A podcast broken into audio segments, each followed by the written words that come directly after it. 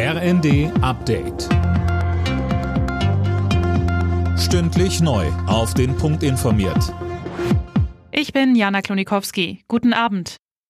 Der Ball rollt, die Fußball-WM in Katar ist eröffnet. Zum Auftakt hat der Gastgeber eine 0 zu 2 Niederlage gegen Ecuador kassiert. Zuvor gab es eine pompöse Eröffnungszeremonie.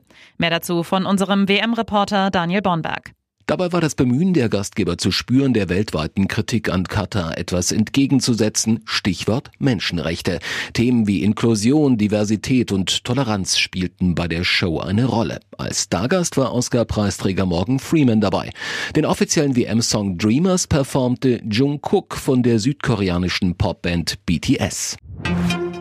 Nach der Weltklimakonferenz in Ägypten hat die Bundesregierung entschlossene Klimaschutzmaßnahmen versprochen. So wolle man zur Einhaltung der 1,5 Grad Grenze beitragen, sagte Klimaschutzminister Habeck.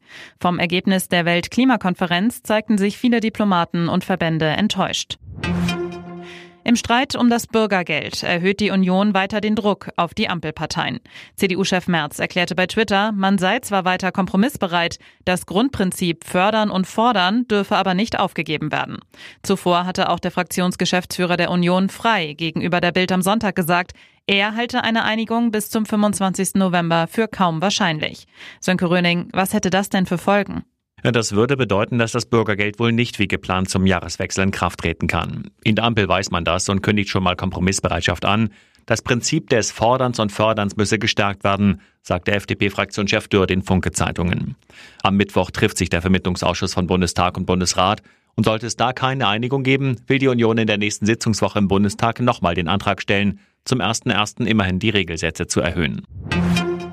Formel 1 Weltmeister Max Verstappen hat das Saisonfinale in Abu Dhabi gewonnen. Zweiter wurde Ferrari-Pilot Charles Leclerc. Rang 3 ging an Verstappens Red Bull-Kollegen Sergio Perez.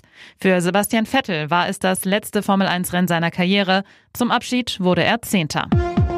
Alle Nachrichten auf rnd.de